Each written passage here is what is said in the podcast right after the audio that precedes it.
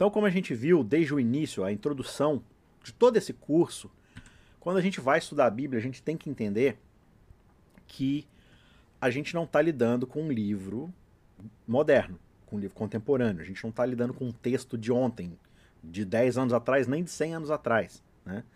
Então, quando eu vou estudar a Bíblia, o princípio básico a ser observado é eu tenho que entender qual que é a audiência original, em que cultura ela está inserida, de que época ela faz parte, quais são as coisas que estão acontecendo. Então eu preciso entender a passagem a partir do que a Bíblia está colocando para mim, a partir dos pressupostos que a Bíblia está estabelecendo para mim. Se eu não compreendo isso, eu vou falhar miseravelmente em interpretar todo o resto do texto bíblico porque eu vou colocar os meus vieses, eu vou colocar aquilo que eu já acho, a minha memória, enfim, todas as outras coisas, né? E a gente vai acabar distorcendo um pouco o entendimento do texto bíblico. Então, o grande ponto que a gente tem que ter em mente é esse. Eu preciso compreender qual que é o contexto da audiência, do conteúdo, do que está acontecendo dentro da cultura, dentro do contexto, dentro da época, dentro do lugar onde aquela audiência bíblica está inserida, seja ela qual for do livro que ela for. E para isso a gente teve então essas seis primeiras, essas seis primeiras regras, esses seis primeiros princípios, né? Reconhecer o meu viés, depois a gente pode fazer um estudo geral daquele livro da Bíblia para entender o seu conceito, quem que escreveu, onde, por quê, para quem, quando. A gente lê todo o texto, se possível, todo o livro bíblico, para poder ter esse vislumbre do que está acontecendo. A gente pode também fazer uma leitura mais contextualizada, a gente lê o texto em redor ali para saber o que está acontecendo, para pegar o fio da meada, para pegar o raciocínio. Aí a gente pode fazer também um estudo de uma palavra específica que aparece no texto bíblico, se ela se repete muito, ou se ela é estranha, se ela é diferente, ela aparece em algum outro texto, como é que outros autores da Bíblia utilizam essa palavra, então isso pode às vezes trazer para a gente um entendimento bem interessante. Outro estudo interessante também, outra ferramenta adequada, que é o passo 5, é o choque de cultura, ou seja, você avaliar culturalmente aqueles elementos que aparecem no texto bíblico, né? Um vaso de perfume, uh, um centurião, uma pedra diferente, um lugar, todas essas coisas que você estuda a partir de ferramentas como comentário bíblico, dicionário bíblico, bíblia de estudo, vão lançar mais luz, mais cor ao texto bíblico para ajudar a gente a compreender. E a gente pode também fazer estudos comparativos de temas bíblicos, né? Quando um autor bíblico está falando de um determinado assunto, empregando determinada temática, será que essa temática é abordada por outro autor? Ou pelo mesmo autor num outro livro, em outro momento, para um outro público, porque daí a gente compara o que esses autores estão dizendo e a gente consegue ganhar um pouco mais de entendimento amplo daquele assunto. Então todas essas são ferramentas que ajudam a gente justamente a anular o primeiro passo, que é o preconceito. Né? Deixar de ter preconceito, deixar de interpretar o texto bíblico a partir do que a gente acha que sabe, do que a gente acha que aprendeu corretamente e a gente não estudou por conta própria, a gente simplesmente foi agregando aquilo ali e aí a gente toma aquilo como garantido, como se já fosse uma verdade absoluta. A partir dos nossos preconceitos, a gente acaba às vezes se desviando da intenção original do autor. Então, o primeiro princípio básico para todo estudante da Bíblia é reconhecer e entender uma passagem dentro do seu contexto original dentro da audiência bíblica da sua época. E aí, quando eu faço esse estudo, utilizando todas essas ferramentas e várias outras, mas essas que eu dei para vocês são ferramentas bem básicas, né? Mas elas já são bastante importantes, já vão te colocar lá na frente em relação ao estudo da Bíblia. A partir disso, você vai utilizar todas essas ferramentas para ler o texto bíblico da forma mais correta, mais neutra possível, porque não é dá para você ser completamente neutro, mas fazendo essa leitura você vai tentar fazer o que então? Identificar os princípios que estão por trás daquilo que a Bíblia está comunicando para gente. Quais são os princípios universais, ou seja, que podem aplicar-se não só para a época, mas para todos os momentos para todas as épocas, para todas as eras, né? Quais são as lições que o texto passa que servem tanto para a reflexão de quem leu aquele texto bíblico na sua época, dentro do seu contexto, e também se esses princípios podem ser aplicados para nós hoje, dentro do nosso contexto. Né? Uma vez que eu sei, uma vez que eu tenha identificado né, esses princípios, aí então eu posso finalmente ir para a aplicação e poder entender para mim o que, que o texto significa a partir do seu contexto original. O problema é que quando a gente vai ler a Bíblia, a gente tem essa mania de já ir para o último passo, de já querer saber o que, que o texto pode significar para mim. Ah, o que, que o texto significa para mim? Mas o texto não foi escrito para você. O texto foi escrito lá atrás, para uma outra época, com outro pessoal, né?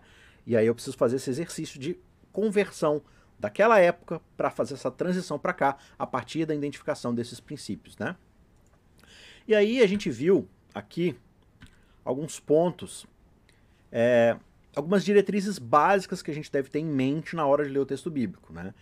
Uh, várias outras diretrizes a gente já viu durante todo o estudo, mas agora, na hora de fazer aplicação, na hora de trazer isso pra gente, só algumas aqui, são pouquíssimas, a gente poderia trazer muitas outras, mas aí, aí você tem que ter um livro mesmo, aí você pode ler um livro sobre esse assunto. Mas alguns pontos principais aqui. Quando você vai aplicar, geralmente você quer saber de regras, é, de promessas, de conforto, são as coisas que a gente geralmente busca no texto, algum entendimento, né? Então vamos listar algumas coisas.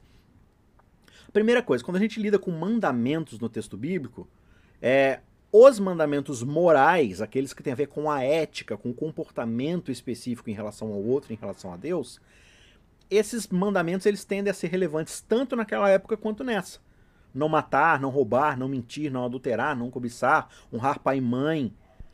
Todas essas coisas, elas são meio que atemporais.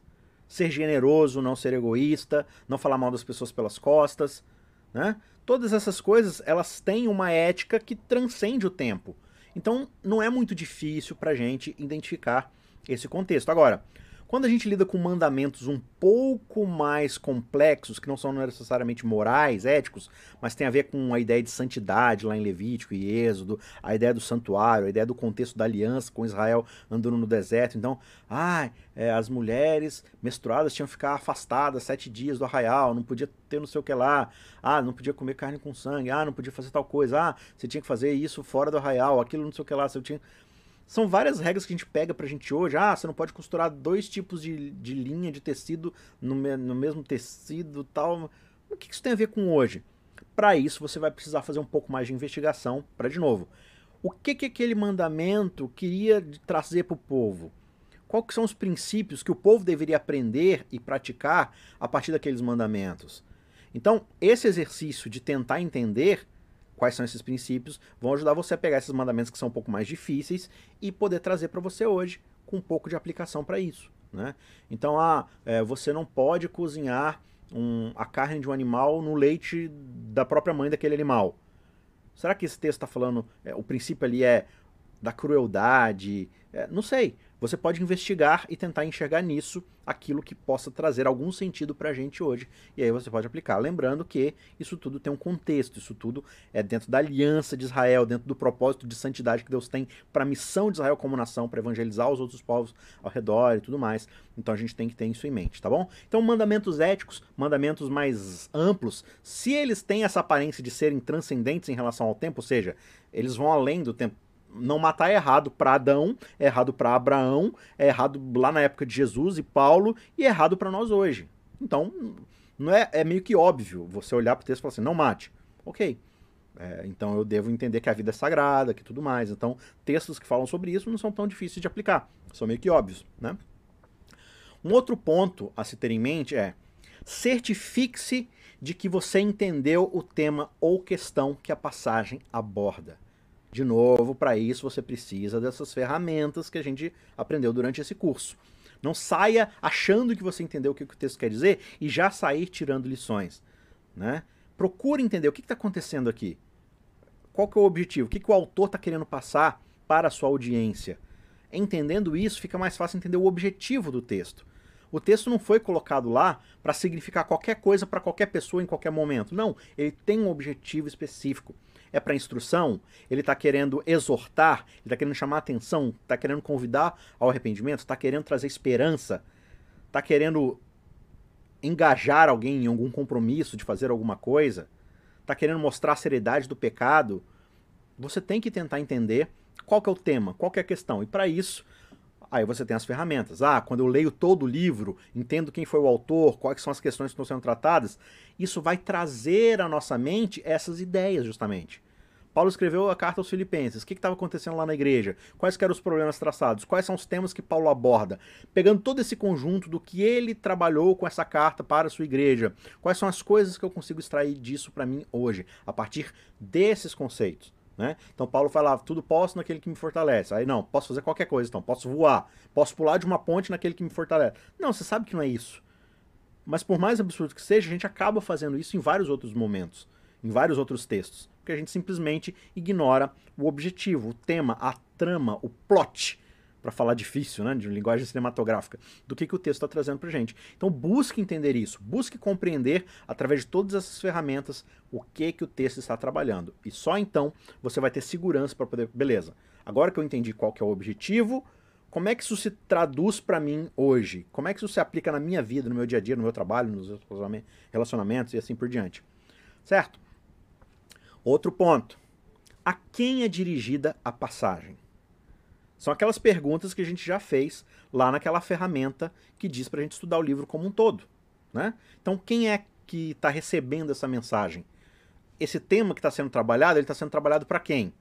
Né? Eu preciso saber quem é o público, porque isso vai ser muito útil na hora de eu aplicar o contexto dentro da ideia adequada. Então, assim, o texto está trabalhando com uma pessoa individualmente, então na hora de eu aplicar, eu sei que eu vou trabalhar talvez a nível pessoal, outra vez para uma pessoa específica. Ah, esse texto aqui de Jesus, Jesus está falando com uma liderança da igreja? Então, o contexto de aplicação desse texto, desse contexto, desse verso, é para a liderança da igreja. É para um sacerdote, é para um, um bispo, é para um, um ancião. Não, ele está falando aqui para pais. Pais, os seus filhos, tal, tal, tal. Ah, então a aplicação é para pais. Eu não posso pegar essa aplicação e transformar numa coisa que não é tá falando para a mãe, tá falando para um filho, tá falando para um esposo, tá falando, sabe? Então, entender quem é o público-alvo que está recebendo aquilo ali vai me ajudar na hora de fazer essa conversão. Eu não devo sair simplesmente aplicando para qualquer coisa. Claro, tem princípios que você consegue extrair ali, além de tudo, né? Respeito é respeito, independente se você é pai, servo, serva, é, patrão, enfim, né? Mas Entender? É um grupo, é um indivíduo, é uma instituição, é uma coisa coletiva, é a igreja em si, é uma empresa. É... Do que, que Jesus está falando? Para quem que ele está falando isso? É para o fariseu? É para o publicano? É para uma prostituta? Então, entender quais são esses públicos-alvos vão ajudar a gente dentro dessa jornada da aplicação na hora da gente trazer. Né? Porque aí eu olho para mim e falo assim: não, é, esse texto está falando para paz, então é, na hora de eu fazer um sermão, por exemplo, na igreja, eu vou fazer um sermão para os pais, porque é disso que Paulo está falando, ou é disso que João está falando. Né? E assim por diante. Então, essa é a importância de você saber é, quem é que está de fato lendo ou recebendo aquela mensagem daquele texto específico. Outro ponto, tenha muito cuidado com as promessas encontradas na Bíblia. Promessas feitas aos crentes do Novo Testamento são mais propensas a serem aplicadas aos crentes dos nossos dias. Então, o que, que acontece? A gente vai lá no Antigo Testamento, e Salmos, e Provérbios, e coisas do profeta, de profetas. Uh, e a gente vê ali promessas sendo feitas: ah, nenhum mal te sucederá em tal coisa. Ah, quando passares pelo fogo não te queimarás. Quando passares pelo rio não te afogarás. Serpente nenhuma vai te picar. Nenhuma praga vai vir na sua tenda. Você não vai adoecer. As sandálias dos seus pés não vão se desgastar. Não viu? Quem crê em Jesus, quem crê em Deus, nada de ruim acontece. Não vai pegar doença. Aí o que teve de gente nessa pandemia falando assim, não, vamos todo mundo para a igreja, nada de fechar a igreja, porque a Bíblia diz lá que mal nenhum vai vir contra o povo de Deus. Então vamos todo mundo para a igreja fazer aglomeração de crente. Poxa, mas a igreja, a Bíblia está prometendo que se, se, hoje eu for para a igreja no meio de uma pandemia que tem um vírus mortal circulando, não vai acontecer nada comigo? Deus, Deus prometeu que vai me proteger? Essa é uma promessa bíblica? Aí eu começo a entender que várias dessas promessas, a maioria no Antigo Testamento, elas são dentro do contexto da aliança para um povo que tem um propósito, uma missiologia específica no contexto de Israel. Então eu não posso indiscriminadamente sair pegando essas promessas e aplicando para mim hoje, achando que eu não vou adoecer, que não vai acontecer nada, que não não é assim que funciona. Aí você vê na história cristã vários mártires morrendo em nome de Jesus. Fala, mas aí, por que, que a promessa não está acontecendo com eles? É porque não é uma promessa verdadeira para isso. É uma promessa para um contexto específico, né? Dentro de uma obediência, dentro de um, de um outro parâmetro e tudo mais. Então, é melhor, é mais seguro eu me apegar a promessas no Novo Testamento, promessas que Jesus fez, que os apóstolos deram, algumas garantias, né? Quando Paulo fala da ressurreição dos mortos, quando ele fala para a gente perseverar, disso, daquilo, quando João fala do amor que Deus tem por nós a ponto de nos trazer a paz. Agora, todas essas promessas do Novo Testamento também precisam ser avaliadas dentro do contexto do livro, da, do verso, da audiência, tudo aquilo que a gente já discutiu por aqui, certo? Outro ponto, aprenda a distinguir entre um princípio e uma promessa. Geralmente os provérbios como exemplo aqui, sugerem resultados prováveis a partir de um comportamento sugerido, não são garantia. Então, quando a gente lê lá um provérbio ou algum outro verso de uma linguagem de sabedoria, né, a gente vai perceber que uh, ali é uma linguagem uh, de estatística e probabilidade. Então, quando ele fala assim, olha, uh, aquele que obedece às leis do Senhor encontrará júbilo e alegria na sua vida. Aí você vai ver um monte de gente que obedece a Deus e sempre foi fiel e aconteceu um monte de coisa ruim. E aí? Cadê a promessa? Não, a gente está falando de estatística. Alguém que não procura um caminho de matar, de roubar, de fazer isso, de mentir para os outros, de fazer coisa errada, estatisticamente é muito menos provável que ele vá ter problemas na sua vida e viva uma vida um pouco mais próspera. Né? Se eu digo assim, ó, se você comer verduras, frutas, legumes e comer menos processados, você vai viver uma vida muito melhor. Aí você vai, vira a esquina e alguém esfaqueia você, sei lá. Ou você vai atravessar a rua, um carro te acerta, você quebra o quadril. Ah, você falou que se eu comesse verdura e tal, não sei o que lá. Gente, dentro de toda a probabilidade do, do que aquele universo de situação tá prometendo para você, estatisticamente a probabilidade daquilo acontecer é muito maior do que se você não fizer. Certo? Então, são precauções, são conselhos, são é, animações, exortações dentro de uma probabilidade. Olha, se todas as, uh, as variáveis se concretizarem, então, estatisticamente, a probabilidade é de muito alta a chance daquilo se tornar verdadeiro. Certo? Agora, às vezes uma variável vai mudar. Às vezes alguma coisinha vai acontecer na nossa vida que vai mudar aquela situação. Aí isso é complicado, né? Não dá para você fazer isso. Então, dentro da linguagem de sabedoria, né? Que, que é Jó, Salmos, Eclesiastes, uh, Provérbios mesmo, né? E todos esses outros textos assim que são em relação a conselhos, a promessas, procure entender qual é o princípio por trás daquele ali e saiba que esse princípio é estatisticamente provável e não uma garantia, uma promessa de que aquilo vai acontecer, não importa o que aconteça. Fazer essa distinção é muito importante. Né? Aquele texto clássico: ensina a criança no caminho que deve andar e, mesmo quando for grande, não se desviará dela. Isso é estatisticamente provável de acontecer, não é garantido que vai acontecer. Agora, se você não ensina seu filho, se você deixa ele fazer o que ele quer, se você não apresenta para ele os caminhos do Senhor, se você não leva para a igreja, não lê a Bíblia com ele, não dá uma boa educação, a chance dele fazer besteira e virar alguém ruim no futuro é muito, muito, muito, muito maior. Né? Então, essa que é a ideia aqui. Né? São resultados prováveis dentro de um comportamento que a promessa ou que o, o provérbio ali, a linguagem de sabedoria, fornece pra gente. O Edson, a Rosângela e a Josiane chegando aí com a gente. Valeu, gente. Muito bem-vindo. Lembre-se aí, se você puder, dá um gostei aí, dá um joinha, vocês que estão chegando aí, para poder levantar o vídeo aí para aparecer para outras pessoas também. Certo, gente? Uh, penúltima ideia aqui, penúltimo insight sobre aplicações, sobre interpretação e aplicação.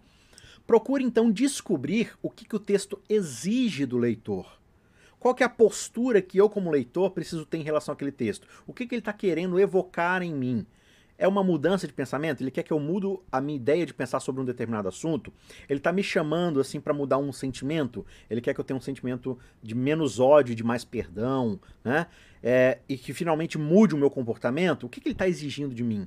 Qual que é o convite que o texto faz? Né? Vinde arrazoemos, diz o Senhor. Ah, o texto está falando aqui para o povo de Israel que não importa o pecado, né? Ainda que seus pecados sejam como a, escarlata, vão se tornar brancos como a neve, tal, tal, tal.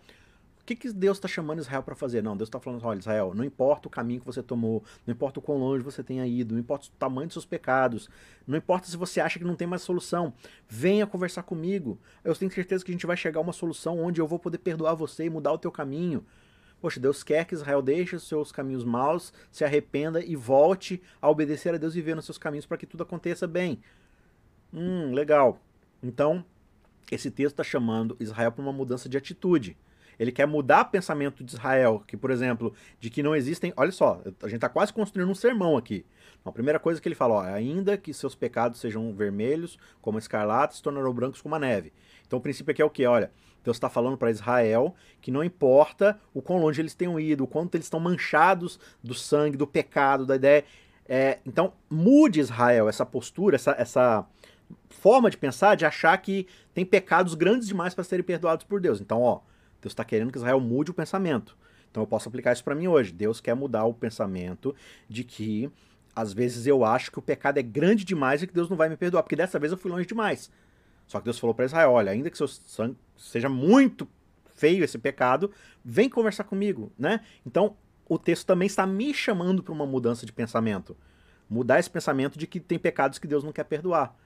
Eu preciso mudar isso. Para quê? Para então eu mudar o meu sentimento ou a minha atitude de ir até Deus pedir perdão pelos meus pecados e abandonar aquilo de errado que eu fiz. Né? Então você entendeu que quando eu tento entender qual que é o objetivo do autor ali, do, do interlocutor, ao incutir para sua mensagem original, para a audiência original, o objetivo do que o texto quer fazer com a sua audiência, fica mais fácil trazer essa aplicação para mim hoje? De entender o que, que o texto está me chamando para fazer, qual é o compromisso ético, moral, relacional que o texto quer que eu faça?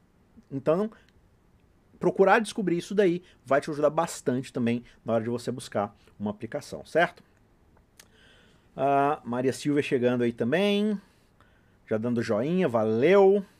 Anete dizendo legal a explicação, valeu, Anete. O Marcelo falando, glória a Deus, aprendendo muito com vocês. Valeu, Marcelo. Compartilhando o canal para os irmãos aqui em Itabuna, na Bahia. Abraço aí para Itabuna. Beleza, pessoal? Então, último ponto aqui dos nossos insights em relação às histórias e parábolas da Bíblia, as narrativas, né? Quando você estiver lidando com narrativas e parábolas, tenha em mente que elas geralmente ilustram uma ideia central. Ele tem um objetivo, uma lição a ser passada. Então, não fique preso em detalhes, incidências da história, da narrativa, da parábola, a menos que o texto te convide para fazer isso e apresente, a partir dele mesmo, o significado. Né? Então, um exemplo que a gente deu. Na parábola do bom samaritano, o texto não fica explicando para você o que, que significa o levita, o que, que significa a moeda, o que, que significa o jumentinho, o que, que significa a estalagem, o que, que significa a estrada para Jericó. O texto não te diz isso. Então você não deve sair tentando aplicar isso. Não. A estrada são as jornadas da nossa vida. A estalagem é, é a casa das pessoas que nos ajudam. O texto não está te dizendo isso. Então para de ficar inventando coisas e colocando no texto coisas que não estão lá. Agora, por exemplo, lá na parábola que Jesus conta sobre a, o semeador, ele fala: ó, o semeador saiu semear. Em tal terreno caiu tal coisa, tal terreno caiu tal coisa, tal terreno, o terreno era assim, assim, assim, caiu a semente morreu. Não, não, não, tal. Aí os discípulos perguntam: Senhor, a gente não entendeu a parábola, o que, que ela quer dizer? Aí Jesus vai explicar: olha, o terreno que é assim, assim, assim, significa tal coisa. O terreno que é assim, assim, assado, significa essa outra coisa. Então, o próprio autor da parábola está te explicando os elementos da história. Mas quando o autor não faz isso, não é para você sair especulando. Não é para você sair, ah, então, né, nessa história aqui, esse essa pedra aqui significa isso, né? Aí a gente vai lá para a história de Davi, exemplo clássico, né? A gente até falou isso semana passada. Ah, Davi pegou cinco pedrinhas para poder lutar contra o gigante. As cinco pedrinhas significam fé, confiança em Deus, uh, estudo da Bíblia, oração e não sei o que lá. Mas o texto não está te dizendo isso. Olha o meu WhatsApp aqui. É, peraí, deixa eu só fechar. Não vai ficar pitando aqui que nem um louco. Pronto. Então, assim, o texto, a história não tá te contando isso. O texto não te fala, ó, a segunda pedra que Davi pegou era tal coisa. A terceira pedra que Davi pegou era aquela outra coisa. O texto não te diz isso. O que é bastante interessante, porque eu já vi muita gente fazendo esse tipo de sermão, mas não lidam com o fato de que Davi só usou uma pedra, ele não usou as outras quatro. Né? Então, se uma é oração, confiança em Deus e fé, ler a Bíblia, então eu não preciso de todas, eu só preciso de uma delas. Sei lá, só preciso da oração, ou eu só preciso confiar em Deus, ou eu só preciso ler a Bíblia. Você entendeu como é que não fecha a história? Porque eu não posso sair fazendo isso porque o texto não me deu essa liberdade. Aí a gente tá lá pregando e fazendo essas aplicações, e tá lá o autor Samuel, talvez, olhando e falando assim, mas não quis dizer isso, não foi isso que eu escrevi. Que história é essa? Por que, que você está inventando essas coisas aí? Porque o autor tem uma coisa específica para explicar, né? Então, muita atenção quando você for lidar com narrativas, com parábolas, com histórias, porque elas geralmente têm um ponto específico que o próprio autor, que o próprio texto bíblico quer trazer. Então, tenta descobrir qual é a ideia central, a moral da história, e não a moral dos objetos, dos incidentes, né? É, as pessoas, os eventos, as coisas, as, as, os elementos da história, geralmente eles servem para construir a trama, para você chegar a um destino final dentro da história. E esse destino final, esse desfecho da história que é a ideia, a lição que o autor quer passar, a lição ou lições. Mas isso vai ficar claro quando você entende a moral da história. Né? E às vezes você vai ver, por exemplo, nas parábolas, que o próprio autor do evangelho, ele dá uma explicada é, antes de Jesus explicar aquela história, contar aquela história. Né? Então, por exemplo, Lucas fala lá, para alguns que achavam, o Lucas vai escrever assim, olha, e aí um certo dia Jesus estava ensinando e para alguns que achavam que mereciam mais favor diante de Deus por causa do seu orgulho religioso, Jesus lhes contou essa história. Então perceba que Lucas ele já deu a deixa aqui da moral da história que Jesus vai contar. Aí Jesus vai contar, olha, certa vez um fariseu chegou no templo e aí ele pegou e olhou para cima e disse: Senhor, eu te agradeço porque eu jejuo, porque eu faço tal coisa, porque eu não sei o que lá. Aí você pega e começa. Não, porque o templo significa tal coisa e o fariseu significa fulano de tal. Não, o texto não está falando isso. Né? Aí chega o publicano, não, é, ele abaixou a cabeça e longe, sem entrar no templo, ele dizia, Senhor, ser, afet, é, ser propício a mim pecador, eu não mereço, eu não tenho nada. Você olha para essa história e a história é óbvia. Um é orgulhoso por causa das coisas religiosas que ele fez, e um se considera o pior dos pecadores porque de fato ele é um pecador e ele acha que não tem mérito nenhum diante de Deus. Então um chega no templo e com pouca coragem pede perdão a Deus pelos seus pecados, e o outro acha que não tem pecado nenhum e começa a agradecer a Deus pelas suas próprias virtudes, de uma forma extremamente hipócrita. E aí Jesus termina a história como? Qual desses dois foi para casa justificado? Afirmo que foi aquele que achou que não tinha nada para entregar a Deus. Porque aí Jesus vai explicar a história. Então o ponto central ali, Jesus, o autor do evangelho deu e Jesus deu. Então por que, que eu preciso ficar procurando outras coisas na história que não estão lá? O objetivo de Jesus é mostrar que a hipocrisia religiosa, quando eu não sou humilde de pedir perdão a Deus, eu não vou alcançar justificação. Só vou alcançar isso quando eu me permitir deixar é, pedir perdão a Deus por tudo aquilo que eu cometi de pecado, de entender que eu sou um pecador. Então, essa é a ideia. Procure dentro dessas histórias a trama central, a ideia central e a lição objetiva que o autor está querendo mostrar para você. Beleza, pessoal? Então, esses são alguns insights, algumas. Uh, algumas regrinhas aí, algumas ideias para a gente poder fazer a aplicação do texto bíblico. Essas são ideias generalistas, elas não são específicas, tem situações que às vezes vão ser diferentes, como eu falei da parábola, né? tem parábolas que vão ter várias ideias dentro do texto, mas o próprio texto vai te levar a isso. Né? E assim as promessas. Tem promessas. Ah, nenhuma promessa do Antigo Testamento vale para mim hoje? Não, tem promessas que valem. O que eu não posso fazer é pegar todas elas e achar que valem. Eu preciso fazer um estudo caso a caso, olhar para aquela promessa, olhar para aquela história, olhar para aquele ponto, olhar para aquele conselho, para aquele mandamento e falar assim: não, eu preciso estudar isso para ver qual é a aplicabilidade para mim hoje, ao invés de sair pegando tudo e qualquer coisa sem nenhum critério e utilizar. Beleza? Então, resumindo assim, o resumo do resumo do resumo de tudo que a gente viu até agora, desde o início e trazendo para o final.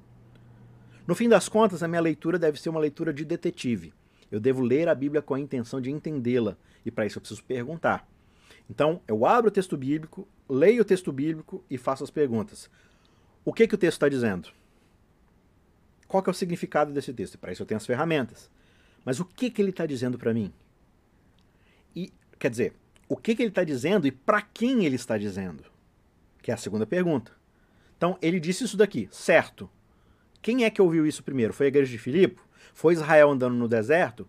Foi o povo de Israel na monarquia davídica?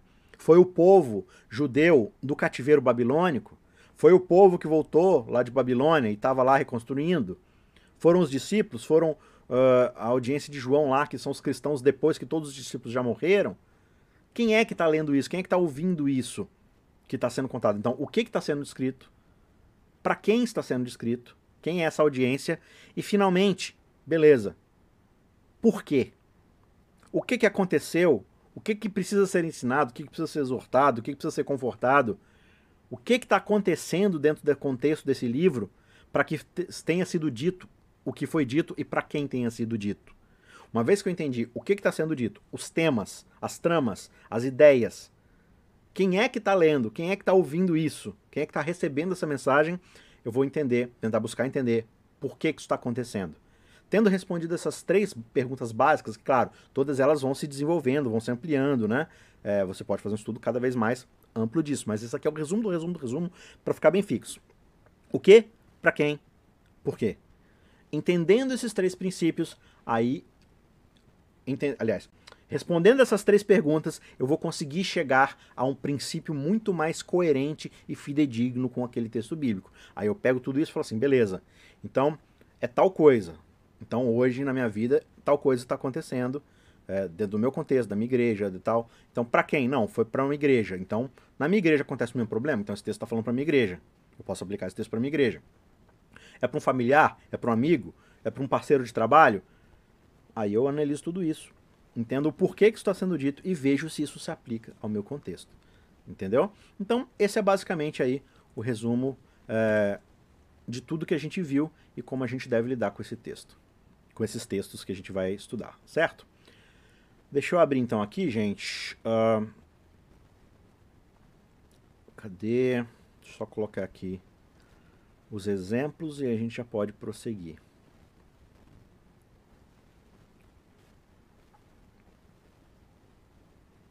Então, em resumo, preste atenção à natureza das parábolas ou narrativas. Elas tentam demonstrar geralmente um único ponto e não ficar buscando todos os detalhes da história, tentar tirar a aplicação dos detalhes, né?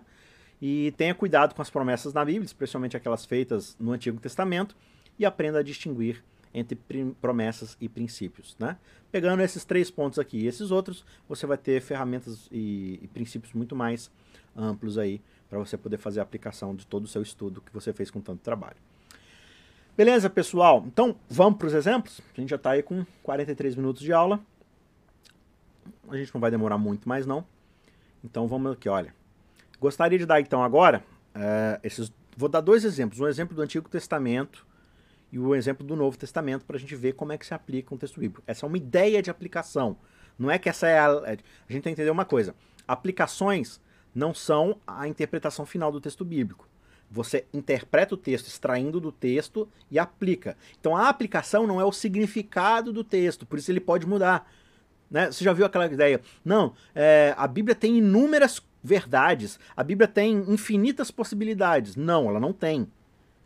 Quando se trata de interpretação do texto bíblico, é uma só interpretação. Você não pode interpretar o que você bem entender do texto. Agora, na hora de aplicar, sim, você tem inúmeras possibilidades de fazer aplicação. Então, por que, que a aplicação muda? Porque o contexto do leitor muda. Agora, o sentido do texto não muda. Então, a gente não pode confundir a interpretação do texto com a aplicação do texto. São coisas diferentes. Interpretação é uma coisa só aplicação você tem diversas e inúmeras possibilidades, a depender do contexto, da época, da situação, dos problemas a serem enfrentados, das questões a serem resolvidas, né? Mas a interpretação é uma só. Você extrai o princípio dessa interpretação única e esse princípio vai ter um guarda-chuva de possibilidades para você poder fazer essa aplicação, certo? Então eu vou dar aqui algumas ideias de aplicação de dois textos bíblicos, então você só precisa lembrar, isso não é a interpretação que eu vou dar ao texto a gente interpreta primeiro o texto, depois a gente aplica. Então, aqui são algumas ideias que eu vou colocar. Você pode ler o texto e chegar a outras conclusões e tá tudo certo, algumas aplicações, né? Não necessariamente isso está errado por causa simplesmente de ser diferente do que eu estou colocando aqui, certo? Então a gente vai uh, olhar aqui duas passagens bíblicas e procurar alguns princípios universais que possam uh, servir de modelo aqui para gente dentro do, do estudo, certo? Uh, o primeiro texto aqui que eu quero ler com vocês é o texto de Josué, capítulo 7. Eu recomendo aí você ler todo o capítulo 7, mas assim, a efeito de tempo, eu vou ler aqui só os textos iniciais, como se a gente estivesse lendo só esse pedacinho, e aí a gente tira o contexto geral aqui. Então, Josué no capítulo 7, no verso 1, diz o seguinte: Os filhos de Israel foram infiéis em relação às coisas condenadas, porque Acã filho de Carmi, filho de Zabdi, filho de Zera, tribo, da tribo de Judá, pegou para si uma parte das coisas condenadas. A ira do Senhor se acendeu contra os filhos de Israel. Verso 25. Josué disse a Acã: Por que você trouxe esta calamidade sobre nós? O Senhor hoje trará calamidade sobre você. E todo Israel o apedrejou. E depois de apedrejá-los, ainda os queimou. Verso 26 e levantaram sobre ele um montão de pedras que permanece até o dia de hoje. Assim o Senhor apagou o furor da sua ira. Por isso aquele lugar se chama o Vale de Acor até hoje.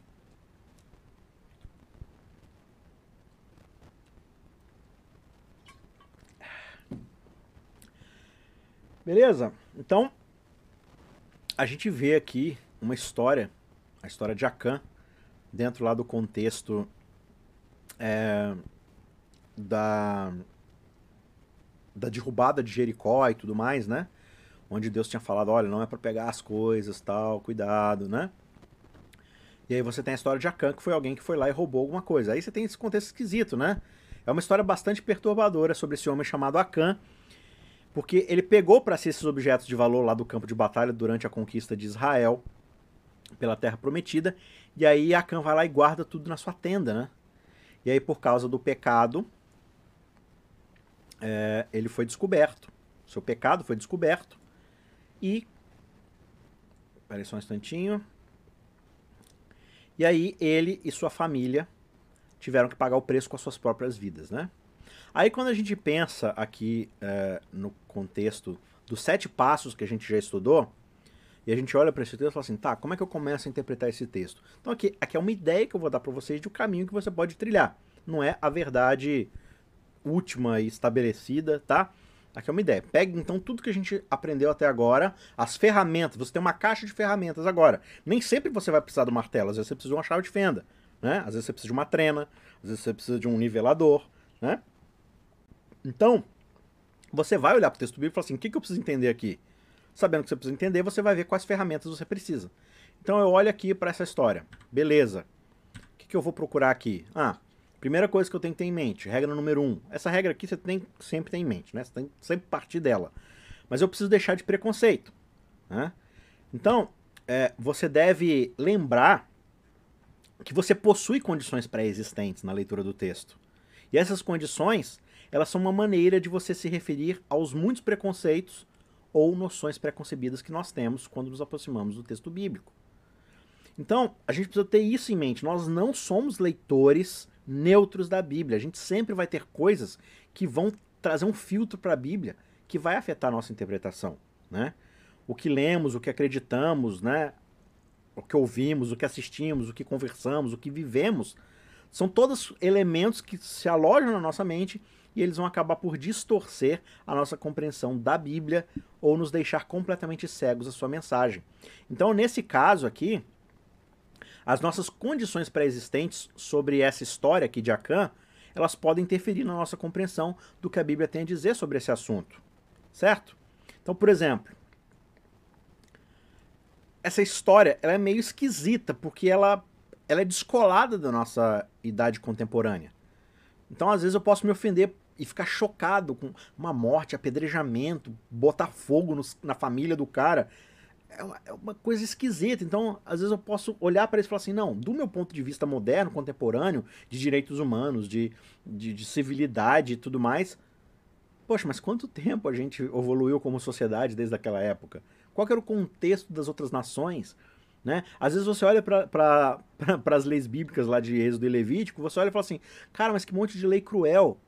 Agora vai comparar essas leis com as leis das outras nações ao redor. Código de Hammurabi e outros mais. Eles eram infinitamente piores, injustos, desleais. Não tinha equilíbrio. Quando você pega e compara isso com a lei de Israel, essa lei de Israel era incrivelmente vanguardista e revolucionária para a época. Né? Então a gente tem que ler tudo isso dentro desse contexto, né? Então, se nós abordarmos aqui o caso do pecado de Acã, e a gente olha para a punição do apedrejamento lá que ele recebeu através das nossas lentes modernas, a gente pode talvez chegar à conclusão que de que Deus é injusto. Né? Deus é injusto. Onde já se viu? Só porque ele pegou lá um, um objeto lá, ele foi apedrejado.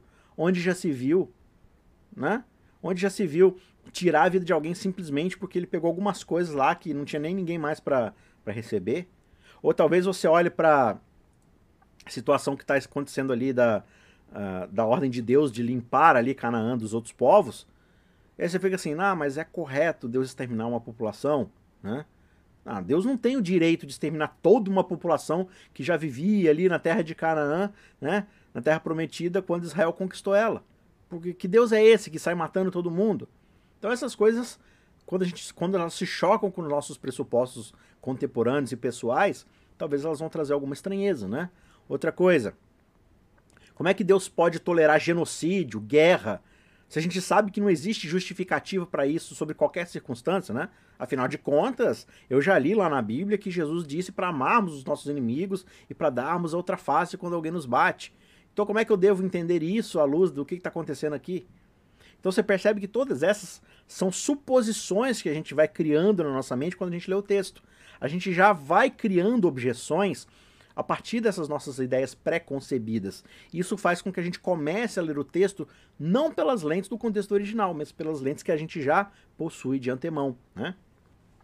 Então, se nós acreditarmos fortemente a favor ou contra alguma coisa, e em seguida aí um personagem da Bíblia vai lá e faz aquela coisa, ou deixa de fazer aquela coisa, aí automaticamente a gente já sai realizando algum tipo de julgamento sobre a Bíblia, sobre o próprio Deus. Por quê?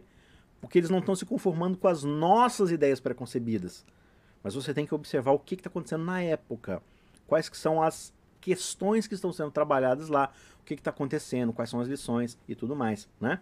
Então, a partir desse ponto, onde você lê o texto Bíblia a partir do óculos que você já possui, vai ser muito mais difícil para a mensagem da Bíblia atravessar esses filtros e noções preconcebidas que a gente estabeleceu. E aí, com todos esses nossos vieses e preconceitos, pode ser uma tarefa bastante difícil para a gente ouvir o que a Bíblia tem a dizer. Por exemplo, aqui nesse contexto, sobre o pecado da, de Acã, né? a história do pecado de Acã. Nosso amigo Esdras chegando aí, disse que não consigo chegar cedo é, do trabalho, mas assistiu as aulas que enviei. Ah, legal, que eu envio lá no grupo, né? Show de bola, valeu. Não, tá tudo gravado aí, vai ficar. Então dá para vocês assistirem, reassistirem e assim por diante. Certo? Agora sim, gente. Não me entendam mal aqui, tá? É, eu não estou dizendo é, que a gente deve relativizar as partes difíceis da Bíblia. Né? Ignorar essas passagens muito ofensivas, muito estranhas, tal, porque elas são difíceis de ler, difíceis de digerir, de assimilar. Né? Só que em todo e qualquer estudo da Bíblia, o mais fundamental que a gente deve ter em mente é ler a Bíblia dentro dos seus próprios termos, dentro do que ela está apresentando, não dentro do que a gente acha, né? Então, a gente precisa entender os costumes, situar o local, o tempo, e aí vai ficar um pouco mais claro por que, que o que está acontecendo, de fato, está acontecendo. Né? Nós não temos o direito de impor a nossa moralidade pessoal, moderna, contemporânea, ou os nossos pontos de vista modernos sobre as narrativas antigas. Né? Esse é um fenômeno que a gente chama de anacronismo. Você avalia algo muito antigo a partir de uma ideia e pressupostos de um tempo muito mais avançado e vice-versa. É você julgar uma coisa fora do seu contexto temporal, seu contexto de época. Né? Então, essas narrativas que a Bíblia apresenta, elas possuem princípios muito importantes para nos ensinar, só que boa parte dessa história está envolta em material que a gente pode acabar achando ofensivo. E aí, por causa disso, a gente deixa de aprender de fato o que o texto está tentando ensinar pra gente. Por isso é sempre boa ideia a gente ter isso em mente. Regra número um, ideias preexistentes devem ser afastadas o máximo possível, sempre que nós formos abordar o texto bíblico, né? Se nós já temos as nossas mentes formadas sobre alguma coisa, se nós já temos um ponto de vista pré-estabelecido, vai ser muito mais difícil ouvirmos o que a Bíblia está tentando nos dizer dentro dos seus próprios termos, dentro do seu próprio contexto. Então a questão que fica pra gente quando a gente lê a história de Acã, e eu sugiro que você leia, se puder, capítulo 7 de Josué, a pergunta que fica aqui é, é o que que Acã fez de tão terrível que mereceu a morte? E aí se a gente deixar de lado essas nossas noções modernas de cristianismo, de comportamento, de aprendizado, você não pode pegar uma nação que acabou de sair do Egito, que tinha outro costume, outra cultura, com uma época lá em Roma, lá na frente, séculos e séculos depois, com Jesus ensinando coisas para um outro contexto, uma outra mentalidade de pessoas, né? Então, se nós deixarmos de lado as nossas noções modernas, o que, que a gente vai conseguir perceber aqui dentro do contexto da história? Então, assim, para começar, e talvez o mais importante, é que, embora aparentemente essa história seja. seja é, embora, assim, a, como é que eu posso dizer? A atitude de Akan possa parecer uma, uma atitude boba, inofensiva, ah, ele só pegou um negócio lá que estava lá no, nos spoilers da guerra, né? Essa decisão dele trouxe um enorme desastre, não só para ele, mas para toda a sua família e para toda a sua comunidade. Então, mesmo que a cidade lá tivesse cheia de itens é, preciosos, de espólios de guerra, e Acã tenha removido até menos um itemzinho que ninguém ia sentir falta. Essa não foi uma decisão inofensiva. É isso que a história está tentando ensinar pra gente. Né? Então, assim, novamente, a pergunta que nós devemos fazer a nós mesmos é: por que, que o pecado de Acã foi tão terrível assim? Por que, que a o que, que a história está tentando dizer sobre o pecado de Acã? Qual que é a lição que o texto quer dizer a partir do contexto da história de Israel, da história de Acã, né? Então, aí a gente pode utilizar, por exemplo, a regra 3, que é contexto sem pretexto. Gente faz a pergunta, por que, que o pecado de Acã foi tão terrível? Aí eu falo assim, não, vou usar a ferramenta 3, que é o contexto. Eu vou ler o capítulo todo para tentar identificar aqui um pouco mais o que está acontecendo na história, quais são os pressupostos que a história está colocando diante de mim, quais são as informações que vão agregar algum valor para eu poder interpretar de fato o porquê do pecado de Acã ser tão terrível assim né, que é a grande pergunta que surge do texto aqui para gente. Né? Então a gente pode ler aqui todo o capítulo e compreender esse panorama mais completo da história. E aí, se você prestar atenção na passagem, você vai perceber que Deus instruiu Josué sobre uma questão em específica. E quando você começa a ler todo o contexto, você vai perceber que isso vai surgir naturalmente no texto em alguns dos versos que a gente lê. Eu separei, claro, eu não vou ler o texto todo aqui, mas eu separei alguns versos aqui que tem alguma certa repetição dentro da leitura fluida. Esse é o exercício que você vai precisar fazer quando você for estudar a Bíblia, certo? Então já estou entregando mastigadinho para vocês aqui. Olha o verso 1. O que, que o verso 1 diz? Os filhos de Israel foram infiéis em relação às coisas condenadas. A história começa assim. Verso 11. Israel pecou quebraram a minha aliança, aquilo que eu lhes havia ordenado. Pois tomaram das coisas condenadas, furtaram, mentiram e até debaixo da sua bagagem o puseram. Verso 12. Por isso, os filhos de Israel não puderam resistir aos seus inimigos. Viraram as costas diante deles, porque Israel está condenado à destruição. Não continuarei com vocês se não eliminarem do meio de vocês a coisa roubada. Olha o padrão aqui se estabelecendo. Verso 13. Levante-se, santifique o povo e diga: santifiquem-se para amanhã, porque assim diz o Senhor, o Deus de Israel: há coisas condenadas no meio de vocês, ó Israel. Vocês não poderão resistir aos seus inimigos enquanto não eliminarem do meio de vocês as coisas condenadas. Aquele que for achado, verso 15, com a coisa condenada será queimado ele e tudo o que tiver, porque quebrou a aliança do Senhor e cometeu um ato infame em Israel.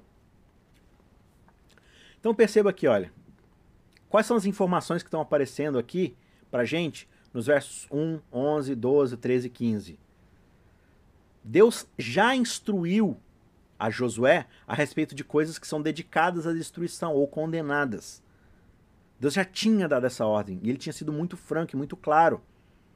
Aí você vai perceber aqui que você pode utilizar outras ferramentas. Por exemplo, você pode utilizar aqui o foco na palavra para poder identificar alguns padrões aqui. Você pode utilizar o choque de cultura. Mas o que, que é isso que você está falando que eu tenho que identificar? Olha só, justamente o padrão que se repete aqui para gente no texto bíblico. Ó, verso 1, coisas condenadas. Verso 11, coisas condenadas. Verso 12, coisa roubada. Verso 13, coisas condenadas. Coisas condenadas. Verso 15, coisas condenadas. Olha a repetição. Repete o tempo todo, repete o tempo todo. A ênfase na ideia de que aquilo que a Khan pegou não era algo bobo, não era pelo objeto em si. O pecado de Akan, a gente percebe aqui, analisando o quê? O contexto, analisando o foco na palavra que está se repetindo, fazendo estudo aqui da ideia, por que, que essas coisas são condenadas. Então o pecado de Akan não tem a ver com o que ele pegou, com o objeto em si. Tem a ver com o que ele está fazendo em relação a uma ordem direta que Deus deu. Deus foi específico quando eles foram atacar Jericó. Não é para pegar nada de Jericó. Por quê? Porque vocês não vão saquear o lugar. Vocês não estão destruindo Jericó pelos bens que Jericó tem para oferecer como espólio de guerra. Vocês estão fazendo isso como uma medida que eu ordenei para que vocês tomem a terra. Então não é para vocês pegar. Vocês vão pegar tudo que tem lá e vão dedicar ao Senhor. É para queimar, é para destruir. Não é para vocês ficarem com nenhuma grama de ouro, nenhuma capa, nada. Deixa tudo lá, taca fogo e destrói. Não pertence a vocês. Então, se aquele objeto, o texto está dizendo para gente, é algo dedicado a Deus, a ideia não é que a Khan roubou um pedaço de, de, de prata e uma capa. A ideia é de quem ele está roubando isso, porque essas coisas pertencem a Deus. Tudo isso a gente vai perceber o quê? Dentro desse estudo. Né? Se a gente fizer esse estudo aqui sobre essas coisas condenadas ou separadas da destruição, o que, que a gente vai descobrir? Então, essencialmente aqui para Israel, havia essa maneira particular de realizar as conquistas, onde o campo de batalha e tudo que tinha nele pertencia ao Senhor. Você vai poder achar isso, por exemplo, no dicionário bíblico. Né? Então, de uma forma muito diferente de como a gente poderia pensar, cada pessoa cada animal, cada item naquela cidade estava, em certo sentido, consagrado e dedicado ao próprio Deus. Eles estavam separados para a destruição porque haviam certas regras nesse tipo de batalha, digamos assim, santa, né? Essa guerra santa. Então, nada poderia ser removido do campo de batalha. Seria como se você estivesse roubando algo do próprio templo de Deus, por exemplo. Como a gente percebe aqui no cenário. Né? Então, o pecado de Acã não foi Coloca isso na cabeça. Não foi simplesmente remover alguns itens da cidade. Foi uma profanação da aliança de Deus em relação às orientações dadas sobre a profanação da guerra. Né? Foi um desafio, foi um é, desafio no sentido de rebelião né, às regras diretas estabelecidas pelo próprio Deus. Então, você percebe aqui que você vai observando isso a partir do quê? A partir de um estudo amplo, né? Utilizando a, o estudo da ferramenta de observar as palavras ou expressões que se repetem, dar uma, um estudo contemporâneo da época lá, desculpa, um estudo da época em relação à cultura do que estava acontecendo dentro da Aliança de Israel. A gente viu no contexto todas as instruções que Deus deu em relação a essas coisas condenadas. Então você vai utilizando essas ferramentas, você começa a perceber o que está acontecendo no texto. Aí essa pergunta que a gente fez, ah, por que, que o pecado de Acã é um pecado tão terrível assim? Começa a ser um pouco mais respondido conforme a gente vai lendo o texto, né?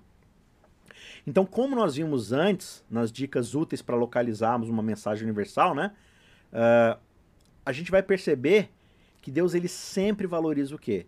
Fidelidade, fé, obediência, devoção indivisível, né? Você não vai ficar servindo a dois senhores. Se você escolher Deus para servir, sirva -o, o tempo todo. Né? E essa passagem, embora seja extremamente gráfica e pesada e perturbadora, ela está falando exatamente disso. Sobre a fidelidade a Deus, sobre a ter fé em Deus, sobre obedecer ao que Deus diz e não se dividir entre será que eu obedeço a Deus ou será que eu pego um pouco de, de prata e de, de capa de tecido fino para mim? Essa é uma mente divisiva, dividida. Né? Então não é alguém que de fato obedeceu a Deus.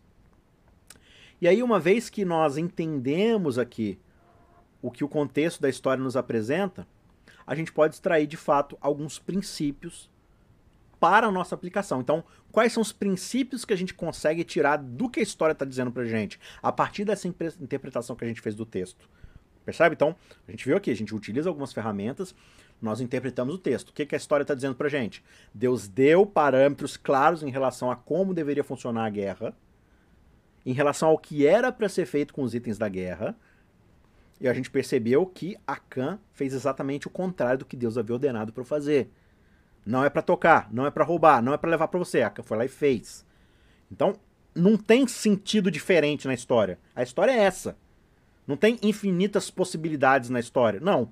A história está contando de alguém que se rebelou contra Deus e desafiou e se rebelou contra uma ordem, um mandamento claro e específico que Deus havia ordenado que não era para fazer. Ele violou a confiança de Deus. Ele desobedeceu e se rebelou contra Deus. Não tem interpretação alternativa. É isso. Agora, quais são os princípios que a gente consegue extrair dessa história? Primeiro princípio aqui que a gente deve observar é a gente consegue aprender aqui na passagem que nunca é uma boa ideia você agir de uma forma que o Senhor tenha proibido expressamente. Então, nunca faça algo que Deus expressamente proibiu. Eu consigo tirar esse princípio da história? Sim ou não? O que, é que você acha? Eu consigo ler a história de Acã e o que está acontecendo? Não. Deus foi lá, falou para Josué, Josué, fala pro povo que não é para pegar. Blá, blá, blá. Aí Acã vai lá, pega o item, Acã vai lá e é julgado e morto por causa disso. É justo eu dizer que um princípio na história, um primeiro princípio aqui é não faça algo que Deus proibiu expressamente. Então, por exemplo, ah, Eva só comeu um fruto. Não, ela não só comeu um fruto. Ela fez algo que Deus havia especificamente falado para não fazer. O pecado de Eva não é comer o fruto. O pecado de Eva é desafiar a Deus e a sua soberania. é ir contra a ordem expressa do Criador do universo. Então, percebe o princípio aqui? Então, isso aqui é uma questão de interpretação. O princípio que eu extraio dessa interpretação é: o texto me ajuda a entender que eu não devo, ou dentro da história pelo menos, a audiência está percebendo, a duras penas, ao custo da vida de alguém junto com seus familiares, que não se deve, em hipótese alguma, desobedecer uma ordem direta de Deus. Esse é o princípio aqui. Então, se nós olharmos aqui para a história dos primeiros humanos, Adão e Eva, você vai perceber esse padrão, como eu acabei de explicar. Os resultados lá, como a gente deve lembrar, foram desastrosos, porque trouxeram o pecado para o mundo inteiro, né? Então, se nós ignorarmos os mandamentos de Deus e fazermos, né, fizermos o que der na nossa telha, é, em cima de algo que foi extremamente, expressamente proibido aqui por Deus, então assim, o que, que sobra para nós? Então, você percebe que esse princípio, deixa eu deixar mais claro que eu acho que foi bastante confuso agora. Se você pega o princípio aqui, olha, dentro do contexto da história de Acã, quem está lendo isso aqui? A galera da época de Josué. São eles que estão lendo essa história, certo? É justo eles, naquela época, lendo em primeira mão esse material escrito, originalmente lá, é justo eles entenderem que Deus não quer que desobedeçamos uma ordem direta dele? Esse é um princípio que eles entenderam na época? É justo o cara ler o texto naquela época e entender isso? Eu acredito que sim. Nunca faça algo que Deus expressamente proibiu. Esse é um princípio que serve para eles. Eu consigo pegar esse mesmo princípio e trazer para hoje e olhar para mim e falar assim: olha, eu não devo fazer algo que Deus proibiu expressamente. Então, se eu encontro na palavra algo que Deus foi franco em dizer que não devo fazer, eu devo ter plena consciência de que se eu fizer, eu posso estar indo contra Deus. É justo eu fazer a conversão desse princípio daquela época para hoje? Sim, é justo. Então eu posso aplicar isso para mim. Então qual é a aplicação? Li a história, qual foi a conclusão que eu cheguei? Eu não devo fazer coisas que Deus proibiu expressamente. Você percebe que é um princípio que funciona tanto naquela época quanto hoje, milhares de anos depois? Então, essa é uma aplicação justa de se fazer a partir do texto bíblico. Porque esses elementos que me levaram a esse princípio estão todos presentes no texto. Deu para entender? Então, uh, mesmo que algumas. Uh, muitos dos mandamentos de Deus, eles podem não fazer sentido para a gente hoje. Né? E nós vemos a bondade inerente que Deus tem para nós as coisas que ele faz na nossa vida, é justo que eu desobedeça a Deus quando ele diz para eu fazer algo que talvez eu não entenda, sabendo que ele tem todos os melhores interesses em relação a mim. Mas claro que algumas ordens não vão fazer sentido na nossa vida. Só que só porque uma, uma, um mandamento de Deus, só porque uma ordem divina, só porque algo que eu li na Bíblia que não faz muito sentido para mim, é, de fato seja confuso, será que isso me dá o direito de colocar esse mandamento de lado só porque ele não, eu não consigo entender ele, por quê, o porquê desse mandamento. Então, quando Deus diz não em relação a alguma coisa, significa não. Eu não tenho que ficar questionando, eu tenho que obedecer. Quer ele tenha dado, se dado ao trabalho de explicar isso para mim ou não. Ele me chama a obediência. E é isso que eu devo oferecer. Então, esse é um princípio que eu consigo extrair dessa história a partir desse princípio universal que a história me traz. Um outro princípio aqui, um segundo princípio, que a gente pode tirar aqui do incidente, é que qualquer pecado que nós cultivemos nas nossas vidas nunca é verdadeiramente um pecado unicamente pessoal. Né? Não existe isso de pecado pessoal, não, isso é um pecado individual meu. Isso só afeta mim, só tem a ver comigo. Né? É, a gente pode até pensar que a nossa desobediência contra o Senhor só nos afeta pessoalmente. Mas essa não foi a forma como Deus nos criou. Nós somos criaturas extremamente conectadas, nós somos indivisíveis, né? Então, as coisas que nós fazemos, quer seja para o bem, quer seja para o mal, elas têm o potencial de afetar não só a nós, aqui no centro da coisa, né? Mas a nossa família, a nossa comunidade, né? A nossa igreja, nosso local de trabalho, as pessoas com quem a gente se relaciona. Por quê? Porque nós somos seres relacionais, a gente está interconectado com os outros. Então, mesmo um pecado que eu individualmente acho que só afeta a mim, ele vai mudar a forma como eu ajo em relação a mim mesmo e, consequentemente, em relação aos outros, a forma como eu enxergo os outros, a forma como eu trato os outros. Né? Então, o pecado de Acã aqui e o julgamento que se seguiu é uma maneira muito vívida de se expressar esse princípio aqui. Por quê? Porque não só Acã colheu a consequência, mas sua família, seus filhos. Todos eles sofreram as consequências. Por quê? Porque isso prejudicou toda a comunidade. Como? Se você for lá ler a história, todo Israel, depois de ter conquistado Jericó, eles partem para tentar conquistar Ai, que era uma cidade muito menor e mais fraca que Jericó. E o que, que aconteceu? Eles sofreram muitas baixas naquela guerra. Eles apanharam de couro, assim, da cidade de Ai. E muitos israelitas morreram. Por quê? Por causa de um pecado de um homem só. Ah, é um pecado individual. Então você percebe que é uma outra lição que a história está trazendo aqui pra gente. Não há pecados exclusivamente pessoais. O próprio apóstolo Paulo vai dizer pra gente lá no Novo Testamento, num texto que a gente vai ler daqui a pouco, que a igreja é um corpo com muitos membros e isso é algo que afeta todos nós. Quando uma pessoa sofre, todo o corpo padece, né? Se um pé está gravemente ferido, ele vai afetar todo o resto do corpo. Nós não podemos agir como cristãos no modo, ah, eu sou um guerreiro solitário. Eu e meu Jesus aqui lutando contra o mundo e contra todos. Não. Nossos pecados eles possuem consequências familiares e corporativas e possuem o potencial de trazerem grandes danos, não só a nós, mas a todos aqueles que nos cercam. Então, esse é o segundo princípio aqui pra gente. Não existe essa ideia de pecado pessoal. É um princípio que eu consigo extrair da história para o pessoal naquela época? Acho que sim. Então eu consigo traduzir isso para o meu tempo hoje. Certo? Finalmente, o terceiro princípio aqui da história de Acã é que o pecado mais cedo ou mais tarde trará julgamento às nossas vidas. A gente pode escapar do acerto de contas por um tempo, mas nós estamos apenas enganando e postergando o juízo. E quanto mais a gente demora, pior. Porque mais a gente vai se afundando no pecado, mais a gente deixa de se arrepender, mais a gente deixa de se voltar para Deus, ser perdoado, mudar de vida e sermos uma influência positiva na vida de outras pessoas, né? Eita lasqueira, joguei tudo longe agora. Pera aí só um pouquinho. Aqui.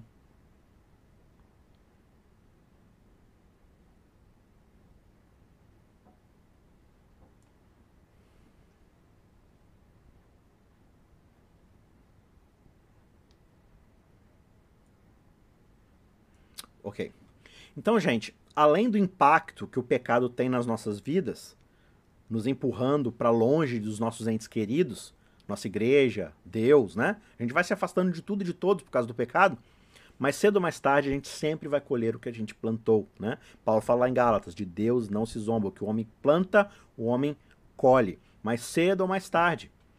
Aí a gente observa assim na sociedade, né? Claro, às vezes você vai ver algum assassino escapando da polícia, né? algum político que roubou e saiu impune. Ok, acontece mesmo. Mas cedo ou mais tarde, é provável que ele seja pego. Ah, mas ele morreu e não foi pego. Ainda assim, eventualmente, ele vai ter que lidar com isso em relação a Deus.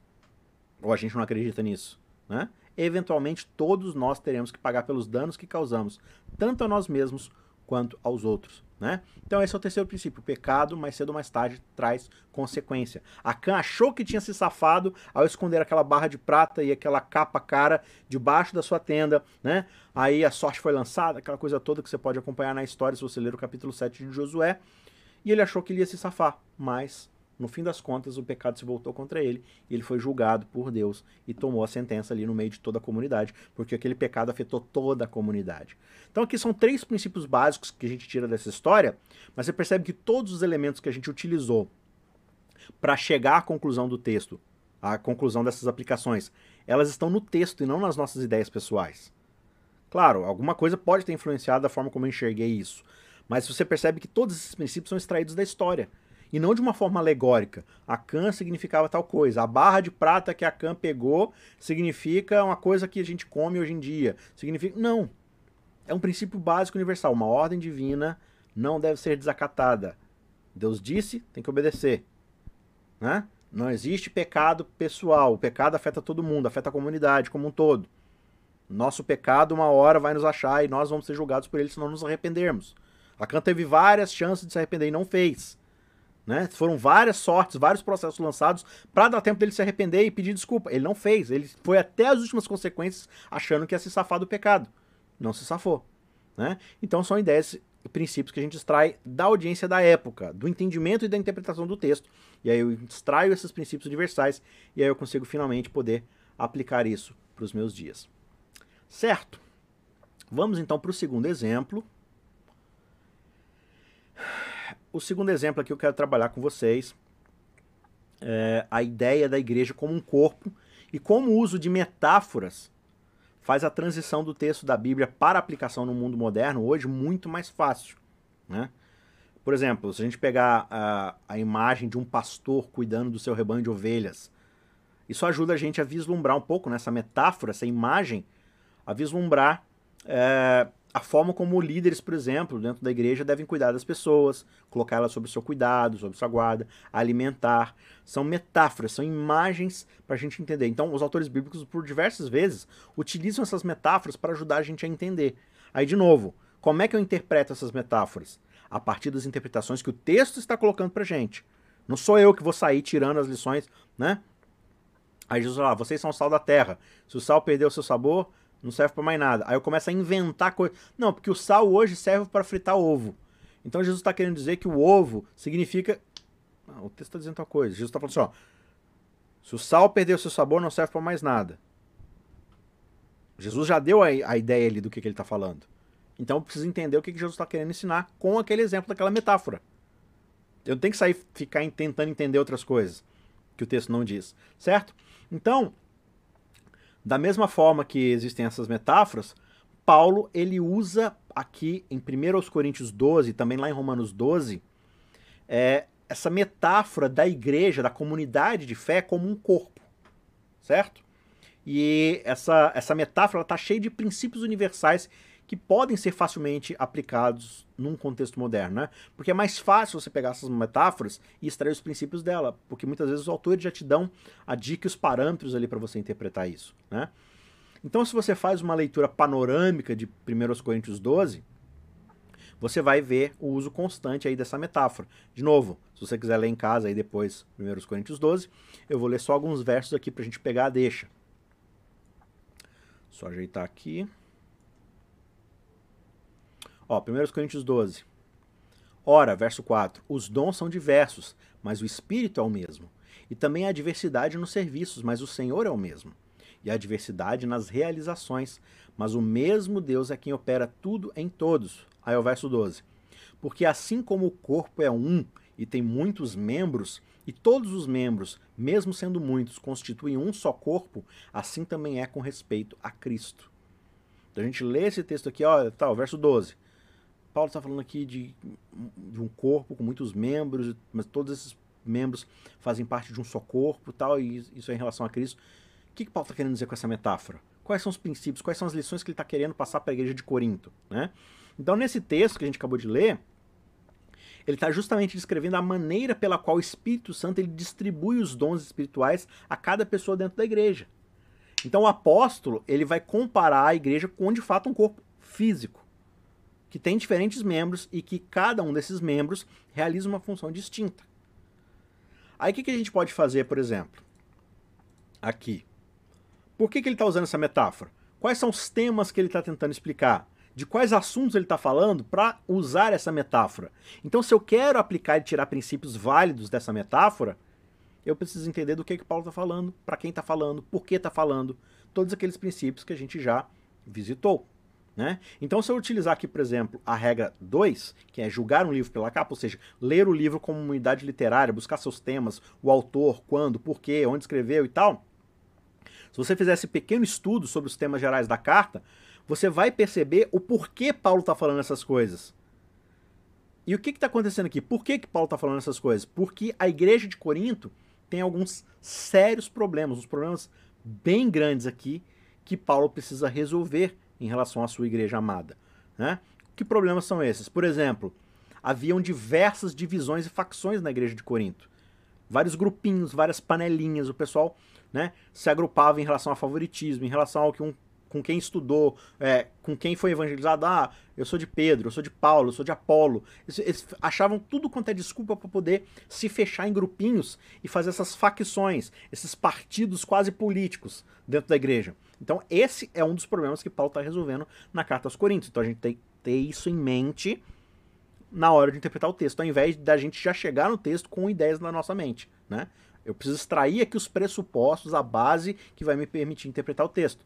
Outra coisa que acontecia lá, os membros estavam ostentando abertamente a sua imoralidade sexual, indo a templos pagãos onde aconteciam orgias, tinha um cara lá que dormia com a própria mãe ou madrasta, sei lá. Os caras tinham um monte de, de promiscuidade sexual e eles não se importavam nem um pouco com isso, com a fama que isso trazia para a comunidade, com como as pessoas da comunidade se sentiam em relação a esses comportamentos. Ah, como é que eu sei disso? É só você ler a carta do Coríntios como um todo. E aí depois você pode investigar também a questão de um, de um comentário e tal, mas lendo o texto você já vai pegar várias dessas informações. A questão das facções, das divisões. Paulo fala nisso na carta.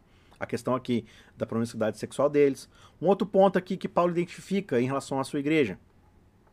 Eles estavam levando uns aos outros aos tribunais para processar, para poder pegar algo que eles achavam que tinham por direito. Eles iam para os tribunais seculares da época para resolver tudo ao invés de sentar e conversar entre eles, tentar chegar a alguma coisa, né? Alguém dentro da igreja, uma liderança ali, é, é, sentar com, com as, as, partes diferentes ali, tentar apaziguar a situação. Não, eles já iam direto pro tribunal, processar um ao outro e tal, tudo mais.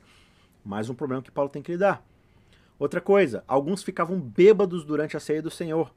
Aí você fala assim, mas como assim bêbado durante a ceia do Senhor? Como é que um cálicezinho de vinho e um pedacinho de pão desse tamanhinho assim é, vai deixar alguém bêbado? Percebe que eu já estou fazendo essa pergunta com o quê? Uma pressuposição. Por quê? Porque na minha igreja, quando a gente vai tomar a ceia do Senhor, como é que é a ceia do Senhor? É um copinho de, de suco de uva desse tamaninho, que não embebeda ninguém, e um pedacinho de pão desse tamaninho que não tapa nem o buraco do dente. Como é que isso vai deixar? Eu estou agindo e interpretando a partir de uma pressuposição contemporânea.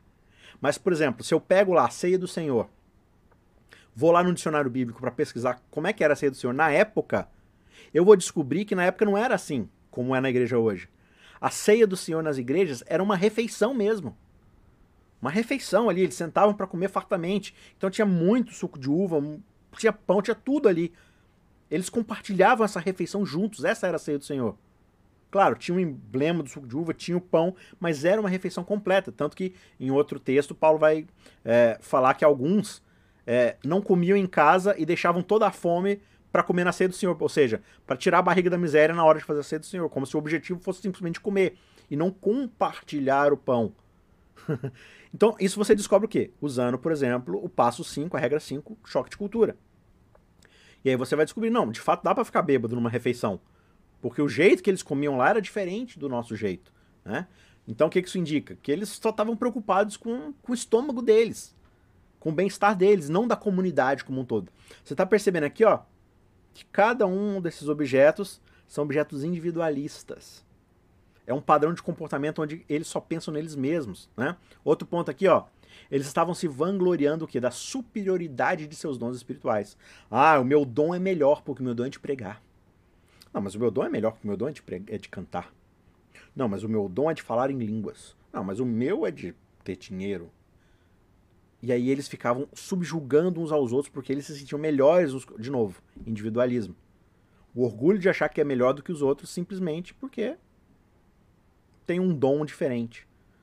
Então, Paulo olha para todas essas coisas e várias outras que a gente pode descobrir também e fala assim: olha, eu preciso conversar com a igreja de Corinto por meio dessa carta. Então você percebe que ler o livro todo de Coríntios vai te ajudar a identificar as problemáticas que Paulo está trazendo para poder escrever os temas, as exortações, os sermões que ele está colocando ali na sua carta para exortar, corrigir e abençoar a, a igreja de Corinto. Mas eu só vou saber disso se eu usar essa ferramenta, de ler o livro como um todo. Observar esse contexto mais amplo. Né? Uma vez que eu tenho identificado esses pressupostos, agora sim eu tenho as ferramentas e a base adequada para eu buscar agora os princípios que estão é, ali, certo? É... Então, o que essas questões revelam pra gente, e é por isso que nós usamos aqui a, essa regra, é que uma igreja em desordem, uma igreja que está dividida e possui muitos conflitos, não consegue prosperar. Não consegue fazer o seu papel. Assim, quando Paulo ele traz a metáfora da igreja como um corpo, como a gente viu no verso, com muitos membros diferentes trabalhando juntos, você vai conseguir perceber melhor que ele está tentando resolver o quê? Essa infinidade de problemas que podem se resumir ao quê? A individualismo, a um egoísmo individualista, né? E aqui estão alguns princípios então que a gente pode extrair de 1 Coríntios 12, 1, 31, que fala da igreja como o corpo de Cristo. Claro, a gente poderia é, fazer estudos muito mais profundos. A ideia aqui é só dar alguns exemplos, tá? Mas cada uma das ferramentas vai te ajudar a pesquisar alguma coisa. Então, algum verso ali, né? A, a ideia da ser do Senhor como uma questão cultural. Ah, o que, que era a imoralidade sexual que eles enfrentavam? Aí você pode pesquisar um pouco mais sobre isso, como é que eram lá os templos pagãos. A gente falou um pouco sobre isso nos episódios, né, nos, no, nas aulas anteriores e tal. A questão dos dons e tal.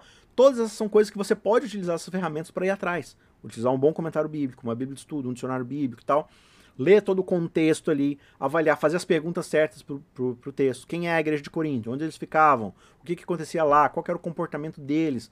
Todas essas são coisas que vão te ajudar a estabelecer os pressupostos corretos para a gente interpretar o texto. Lembra, o texto só tem uma interpretação. Ele só tem um significado, ele não tem vários. Mas aí agora eu vou extrair os princípios bíblicos universais que servem tanto para aquela época quanto para hoje e depois disso eu posso aplicar isso para minha vida. Aí sim as, as aplicações vão ter variedades de possibilidades, certo? Então quais são os princípios que a gente observa aqui? Princípio número um, né? Em primeiro lugar aqui, embora haja uma diversidade de pessoas, ainda é um só corpo. Então, mesmo que haja vários indivíduos, a igreja, a comunidade é uma só. E assim como um corpo é apenas um corpo, embora haja diversos membros. O corpo é o corpo. Você não pode deixar a mão brigando com o pé, o nariz brigando com o olho e tal. Cada um tem sua função e seu propósito. Então, embora a gente tenha várias, vários membros, várias partes do nosso corpo, o corpo é um só. Tudo deve operar em harmonia para o bem do corpo. Assim, da mesma forma, é na igreja. Então, qual que é o princípio aqui? É o princípio da unidade na igreja. Essa é a lição-chave que a gente observa em toda a Bíblia. Né? As pessoas dentro de uma igreja devem se esforçar o quê? Para terem uma somente e um só espírito. Elas devem estender o amor fraterno uns aos outros, apesar das suas diferenças, sejam elas econômicas, políticas, étnicas ou qualquer que seja o caso. Então Paulo está pedindo o quê? Que eles tentem apaziguar as suas diferenças entre si, os seus interesses individualistas, antes de recorrer, por exemplo, a um tribunal secular para resolver sua disputa. Então veja, nós somos um só corpo, é como se a mão estivesse processando o pé, é como se o nariz estivesse processando o umbigo. Não, o nariz tem um propósito, o umbigo tem outro. Cada parte do corpo opera para o bem do corpo. Aí o que acontecia na igreja? Cada um buscava o seu próprio interesse, cada um vivia só para si mesmo. Então, se eu já sei disso, eu consigo entender melhor a metáfora que Paulo está tentando utilizar aqui para gente. O segundo princípio que nós podemos extrair dessa passagem é que, assim como existem muitos membros no corpo da igreja, também existem muitos dons. Né? Cada um tem certas habilidades conferidas pelo Espírito. Então, assim como cada membro do corpo executa uma função diferente da outra, cada pessoa na igreja também faz o mesmo, buscando sempre o benefício do corpo como um todo. Lá em Romanos 12, por exemplo, falando mais ou menos do mesmo assunto, Paulo vai falar: olha, aquele que tem o dom da hospitalidade, exerça isso pelo bem da igreja.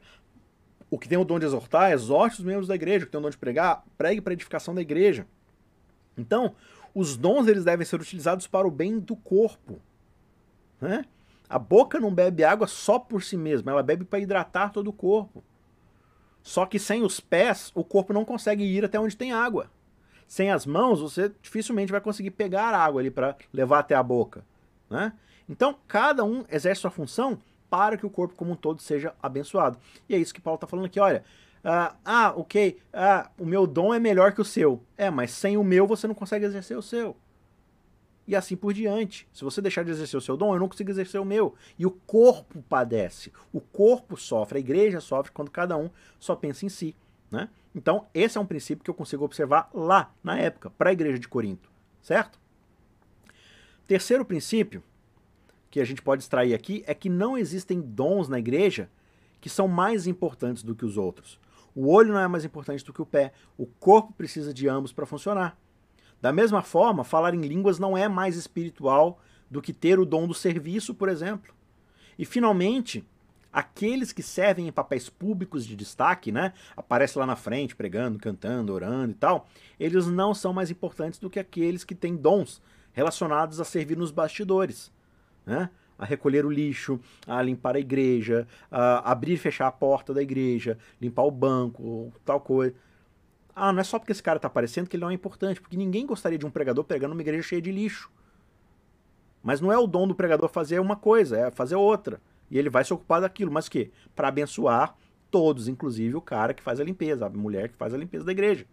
Cada um tem seu dom e nenhuma função ou dom é pequeno ou sem importância, não importa o quão pequena seja aquela igreja. Então Paulo está falando isso por quê? Porque eles tinham essa coisa de ficar brigando pelo dom que cada um possuía, de achar que um era melhor por causa disso. Sabendo disso, eu consigo extrair esse princípio mais uma vez. Não há dons na igreja que são mais importantes do que o outro. Quarto princípio. Todos devem usar o seu dom. Se a igreja espera funcionar plenamente, cada pessoa deve exercer sua capacidade máxima. Se o pé é ferido, ou ele é amputado, ele tem uma doença, todo o corpo vai sofrer por causa disso. Então, da mesma forma, se alguém na igreja decide sair e não participar das atividades da igreja, toda a igreja perde um aspecto vital dentro da sua vida eclesiástica, eclesiástica né? dentro daquela comunidade. E finalmente, como nós é, vimos na história de Acã, que a gente viu há pouco, isso também significa, dentro do contexto da comunidade, da igreja, que não existe essa história de pecado pessoal. As pessoas naquela igreja, que eram sexualmente imorais, elas estavam machucando uns aos outros com seu exemplo, com suas atitudes, né? Porque elas se tornavam pessoas piores por causa do pecado que elas estavam cometendo, né? Isso por quê? Porque o corpo da igreja está né, tá interligado. É como se o braço estivesse fazendo coisas rebeldes que ele se prejudica. Não, mas eu só. Já pensou seu braço falando, não, mas eu só estou me cortando a mim mesmo. É, eu, como braço, estou me cortando. Não tem nada a ver com o resto do corpo. Claro que tem. O corpo, o, o braço vai desempenhar pior a função e vai atrapalhar todo o resto do corpo. Né? Então, se uma pessoa se afasta de Deus por causa do seu pecado, decide desistir porque ela está com vergonha de algum pecado que ela cometeu, então seu pecado vai trazer um grande impacto sobre as outras pessoas da comunidade. Então perceba, olhando para esses princípios aqui, a gente percebe o quê? Que as metáforas elas oferecem uma maneira muito fácil da gente fazer a transição lá do contexto bíblico da época para a nossa vida moderna, para o caso contemporâneo. Né? No caso da igreja como um corpo, o apóstolo Paulo estava tentando fazer a igreja de Corinto entender que eles não poderiam ficar divididos em facções, em grupinhos, em panelinhas, pois cada pessoa, cada dom era único e todos eles eram o quê? Necessários ao corpo. E para que a igreja funcione corretamente, cada pessoa era necessária para exercer o seu dom pelo bem de todos. O apóstolo Paulo, se ele tivesse hoje na nossa igreja, provavelmente ele diria as mesmas coisas. Talvez os problemas da nossa. Aí que entra a questão da aplicação. Talvez os problemas que a nossa igreja pessoal, né, a nossa comunidade enfrenta, são diferentes. Talvez lá não seja um problema de promiscuidade sexual. Talvez lá, sei lá, alguém que está trabalhando no sábado, ou alguém que. Não sei, alguém que é conhecido por dar calote nos outros. Poxa, se aquele membro da igreja ele, ele não tem uma boa reputação na praça, porque ele pega dinheiro prestado e não devolve, ele pega coisa dos outros e, e sabe? Passa a perna nos outros. Ele realiza negócios escusos com outras pessoas e acaba prejudicando os outros. Não é só ele que vai sofrer por causa disso. Né? A igreja que aquele membro pertence também vai sofrer com isso, pela reputação, pela má fama. Ah, não vou nessa igreja não, fulano de tal frequenta lá. Deve ser tudo igual esse cara. A comunidade sofre por causa do pecado de uma pessoa. Então você vê, a situação pode variar. E com isso a aplicação vai variar. Porque eu posso estar falando do corpo para lidar com o pecado de um cara que fica tratando os outros dessa forma, né? Só que o princípio é básico, é o mesmo princípio lá de trás, é o mesmo princípio de Corinto. Mas a aplicação mudou porque a situação mudou, mas eu extraio o princípio de uma situação similar. Então, o que que Corinto estava enfrentando? Como é que Paulo agiu para poder resolver aquilo?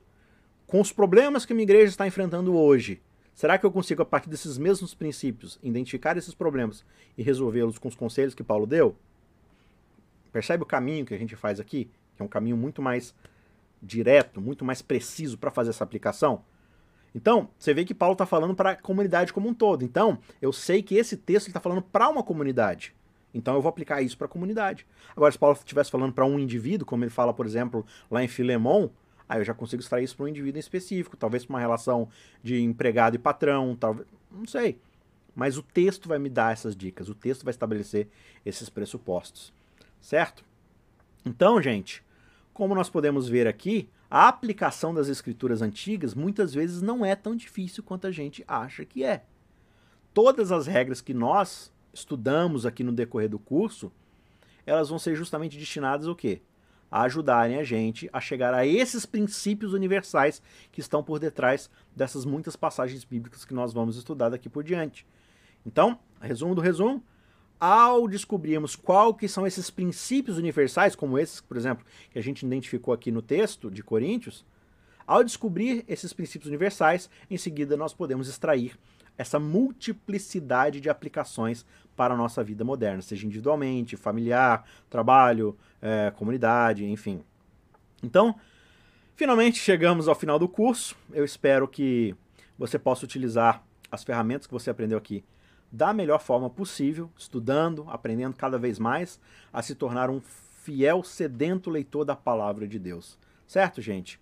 Claro que, de novo, todos esses passos são básicos, são iniciais, são introdutórios, mas se você uni-los, né, unir esses passos iniciais, essas ferramentas básicas, com o desejo sincero da iluminação do Espírito Santo, eu tenho certeza que o seu estudo da Bíblia jamais vai ser o mesmo novamente, como vocês mesmos já disseram aí que têm experimentado né, uma postura diferente em relação ao seu estudo da Bíblia. Então, que Deus te abençoe na sua jornada ao ouvir a voz de Deus através do texto bíblico e que você possa fazer bom uso dessas ferramentas. Tá bom, gente? Obrigado pela audiência de vocês durante todo esse curso